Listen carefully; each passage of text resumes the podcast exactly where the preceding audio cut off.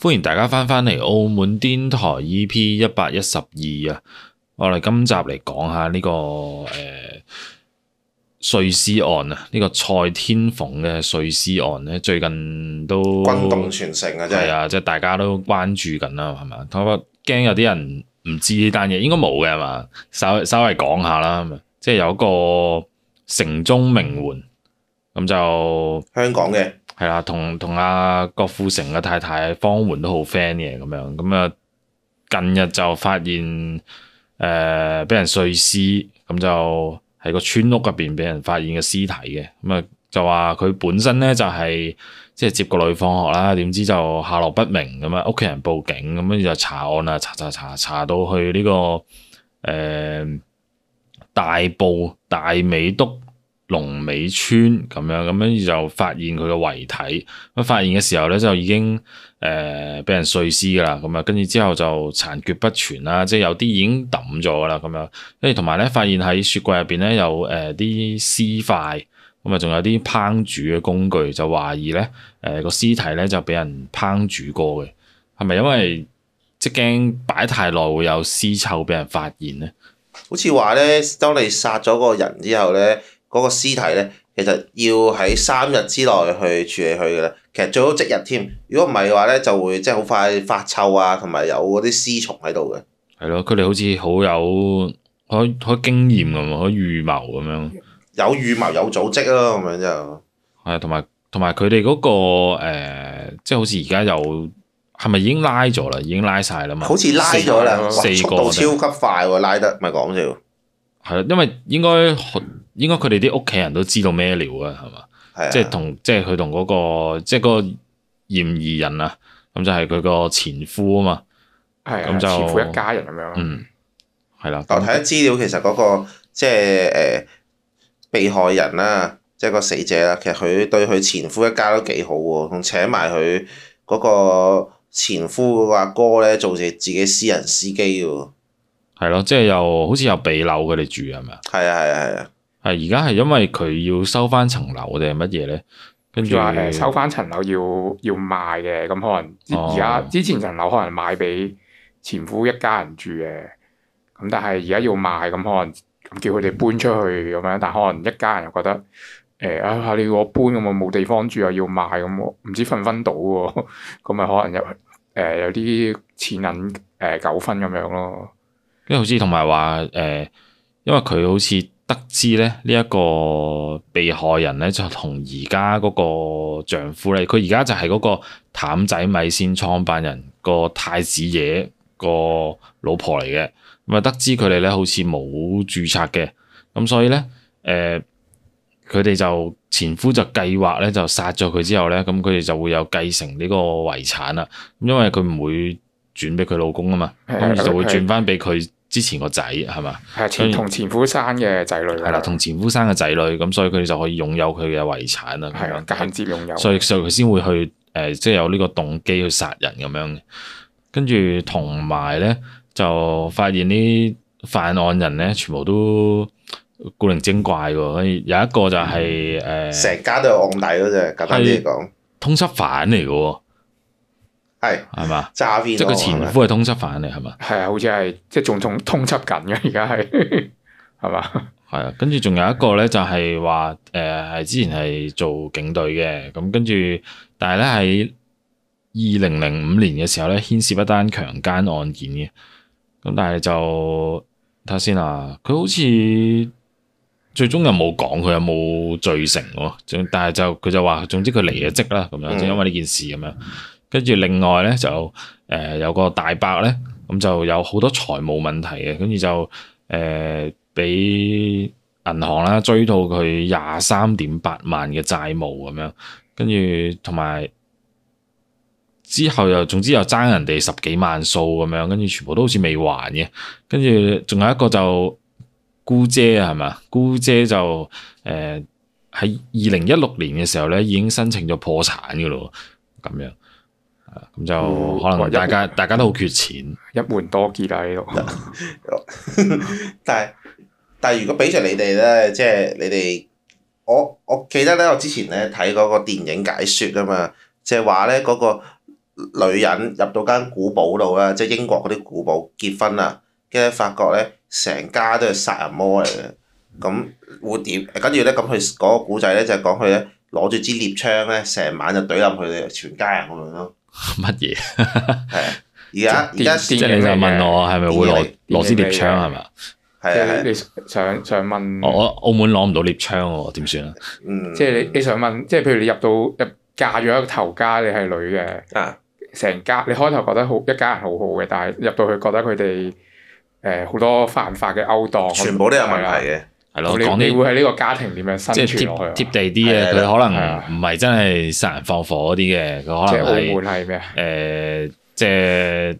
實有啲譬如有少賭賭下錢，借下借下搭馬咁樣。係總之做係下嘛少少非法嘢，但係咧就唔會死人冧樓嗰啲嘅咁樣。係啊係啊。係啊，咪假假設你哋係女仔咧，你會點做啊？即係入你嫁嫁到嚟先啊，先了解到啊，係咯，係咪真係要嫁雞隨雞，嫁狗隨狗啊？係啊，咁誒現代社會已經，如果你係咁，我覺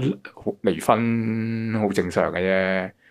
係嘛？係，但係但係有時好好恐怖喎！你諗下，你一個女仔嫁入去之後，先發現，哎，原來佢成家人都係咁嘅喎。咁你諗下，你你之後即係估唔就到喎去離婚嘅話啊，咁你咪知道晒佢成家人嘅秘密咯。咁你又好啱似喎，我覺得你踢係啊出去踢爆我你唔可咁樣以你唔可以就咁走嘅喎，咁係樣喎，哦跟住就好好好恐怖都啦。咁係喎，但你係都講得有道理。但係同埋有時，即係有時誒點解會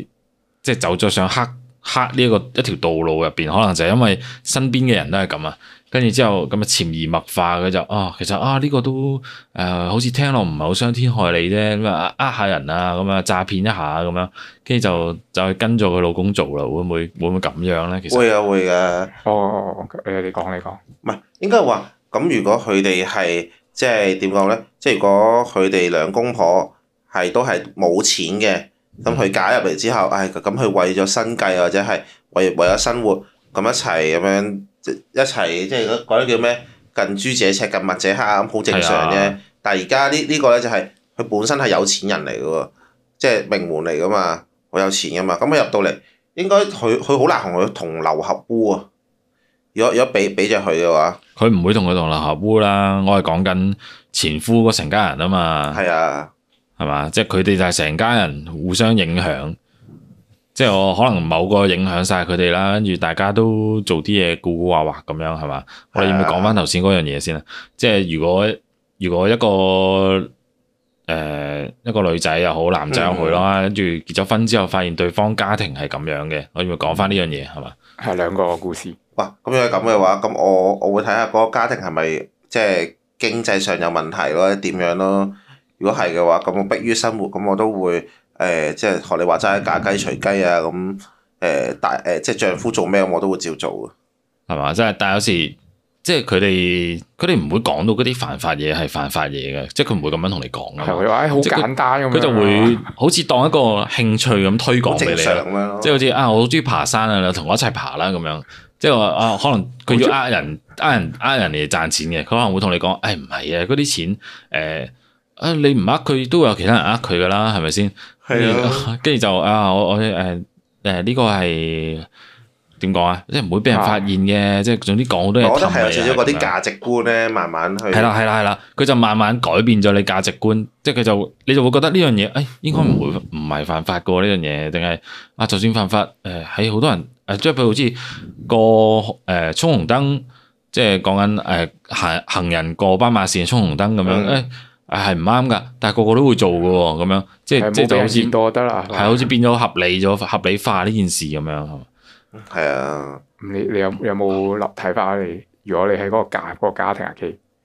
但咩啊？我係係係。我有冇睇法啊？係啊，你你點？啊我我我諗法法戲劇啲喎，即係啊即係如果我係俾佢呃入去，即係如果係嗰個女咁呃咗入去咁，睇下五入上到拆船咁，開開心心就做海盜咯。我成日上到講賊係咪先？我成日深圳台咁咪合一齊合作咯。咁咁我戲戲劇啲就係我我記低佢哋啲犯罪證據，你好似無底間無間到卧底咁，多戲劇啲。跟住若干年後，跟住一腳翹起佢哋咁樣得唔得？你覺得就係咁樣？我個諗法就係、做底啊，即係譬如每日寫日記啊，錄音記低好好佢，攰喎，攰即啊係即係咁一個禮拜咯。你你估你拍緊電影咩？你而家我係咪都做卧底哦係啊，啊？戲劇少少咯，我個諗法係嗯即係記低佢啊，每日佢哋做真係好戲啲，劇，咪但講係笑你。你你每日翻工都好攰啦，你咁啊唯有係咯。咁你入到去，你又出啱啱講又出唔到嚟，咁咪有同流合污咯。你驚出到嚟佢哋即係會又斬斬咗你咁樣，係咪先？咪有同流合污噶啦。係呢個如果係我嘅話，誒、應該應該會慢慢淡出咯，因為我我做唔到犯法嘢啊，好煩嘅我。我做親啲即係古惑嘢，俾人捉嘅，唔係講笑，由細到大都係咁。你即係你你嗰嗰嗰坐自己電啲單都車係為你泊車咋嘛？係啊做做得唔多不。啊過泊車咧，個個咧一日到黑派行人路啊，嗰啲乜鬼黃線啊，嗰啲實線啊，嗰啲咧，全部都冇俾人抄啊！我我係咁意拍一下咧，即刻俾人抄啊，好犀但係你利！你要個心你諗嗰啲嘢唔係犯法，你就覺得唔係犯法㗎。諗唔到啊嘛，就係、首先你要誒逼自己，呢啲唔係犯法嘢嚟嘅啫。違拍呢個唔係正，呢個唔啊係為違拍嚟為嘅。泊啫，冇咩係啊嘢，好多人都為泊 喎。我只係拍喺度咁啱拍喺度，唔係違拍，咁你就唔覺得係違拍。係啊 總之跟住就做做唔到啦。我覺得唉，冇呢啲橫冇呢橫財運嘅，唔同唔同阿榮，我成日聽佢講好多橫財運嘅佢。係我即都係噏下係啫。即係同人唔同命啊！真係呢啲即係咁，所以咧就唉咁咪淡出咯，唯有即係誒因因為扮晒因為其他事，跟住哎呀我同你都係唔夾噶啦，跟住跟住就誒亦、都被對方家庭知道咧，啊平時一個好口密嘅人嚟嘅，誒、你你放心繼續做你哋嘅勾搭勾當啦，咁啊我我係唔會干干預你哋嘅，唯有係咁啦，係咪？都咦都唔佢錯佢嘅呢個方法。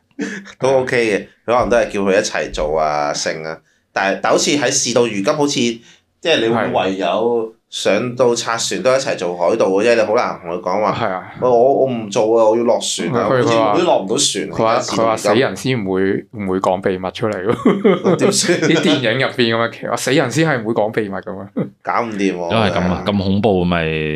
咪哦做咪做海盜啊嘛，屌報警咯，定唔係點啊？報真係警真係冇計噶喎，你咪同佢死過啊！咁係咯，大家即真係冇計係喎，即係你你要逼我上絕路嘅話，咁啊我上絕路咯，咁啊咪嚟即咯。係咪係結婚之前最好啫，認一認識誒屋企人對方啊，做啲乜嘢啊咁樣咯，起碼初步認識咁樣我咯。以為話結婚之前，你先揾私家偵探咧查晒佢屋企人。不過哦好似咁你你有能力有錢你可以查嘅，好似呢係啊個事主咁啊，即係呢個受害人咁啊，佢佢應該都係咁啦，跟住離咗婚啦，離咗婚都搞唔掂。啊我覺得你離咗婚你要斬誒斬攬，即係同前夫。我以為我以為你話斬邊個咧？唉，阿榮你今日好興奮喎！係啊好興奮得嚟，又唔知你講乜係咯咁啊即係你斬攬你同佢，即係你話同前夫屋企要斷絕關係，你見佢哋誒前夫有一家人都有咁嘅案底，咁你應該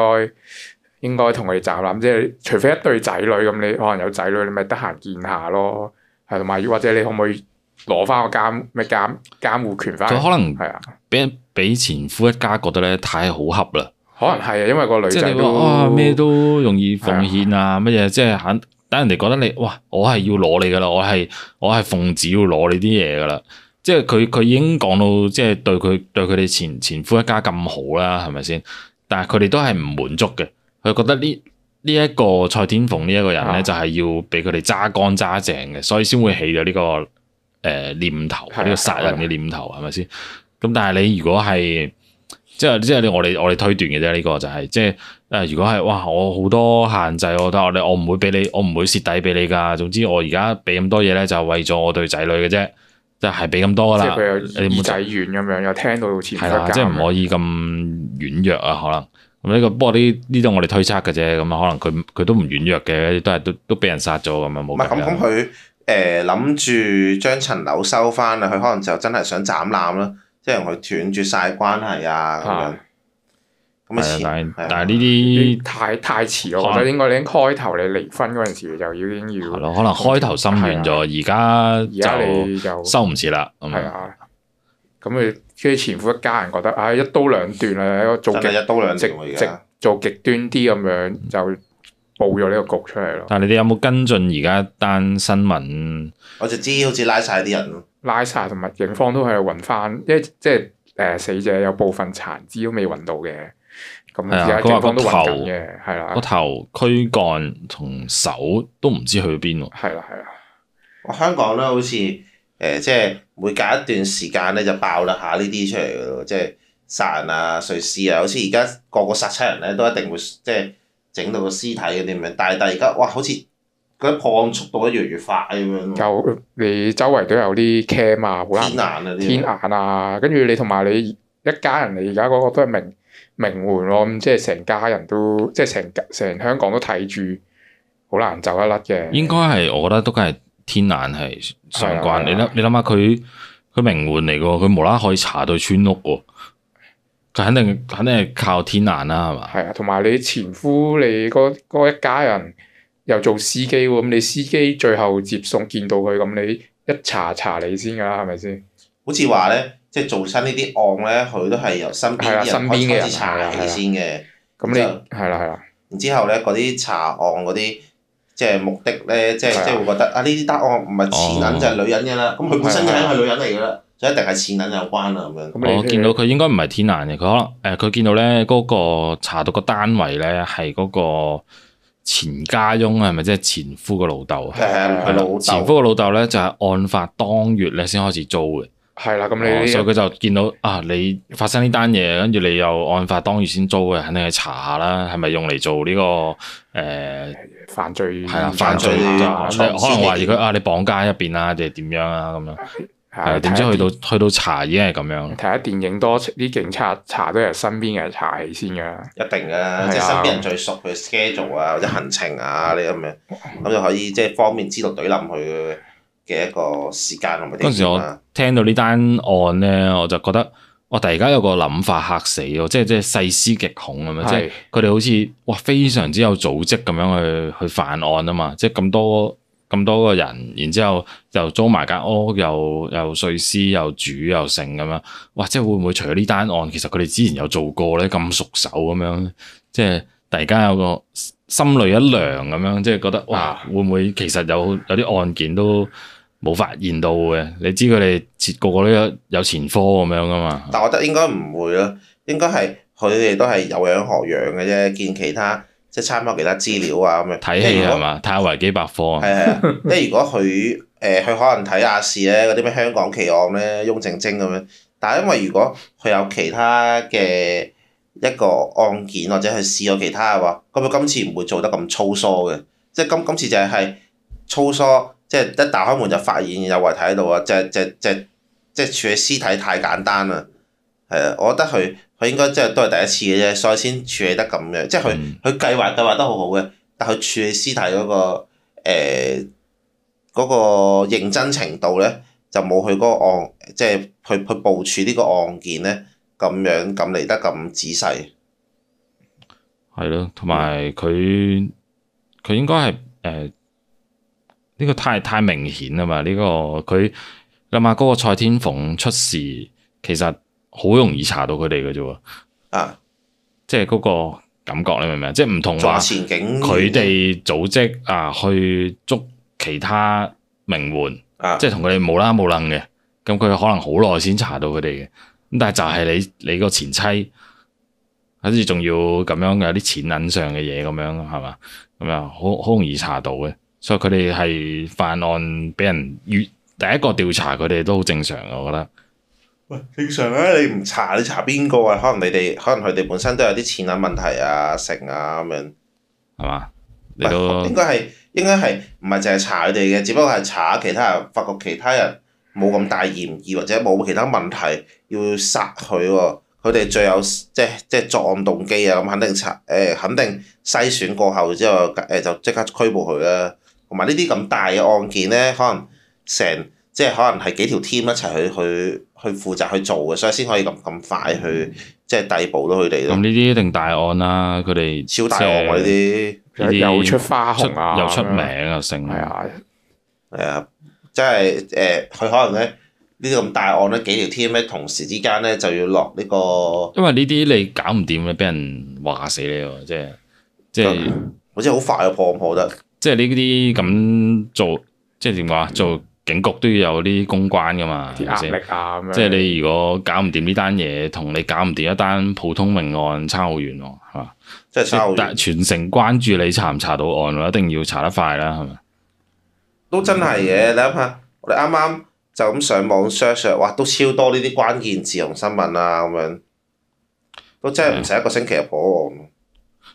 係咯，咁啊，暫時我哋都係知道呢啲嘢，咁啊，睇下再關注一下有啲咩特別，再同大家講下啦，係嘛？哇，今集就嚟到呢度咯。好啦，咁就嚟到呢度啦。咁啊，中意聽就俾個 like 我哋，同埋訂閱我哋，有埋鐘仔有啊新片即刻通知嚟嘅。Apple Podcast 聽記得俾個五星好評我哋，thank you 晒，我哋下集見，好，拜拜，拜拜拜拜。